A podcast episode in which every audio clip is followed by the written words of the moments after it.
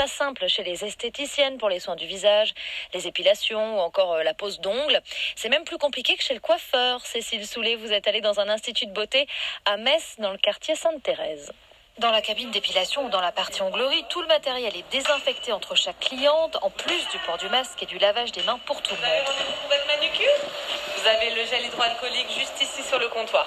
Cette cliente venue pour une manucure est tout à fait rassurée. Moi, j'ai vraiment pas peur. Tout est bien respecté, c'est propre, tout est désinfecté. euh.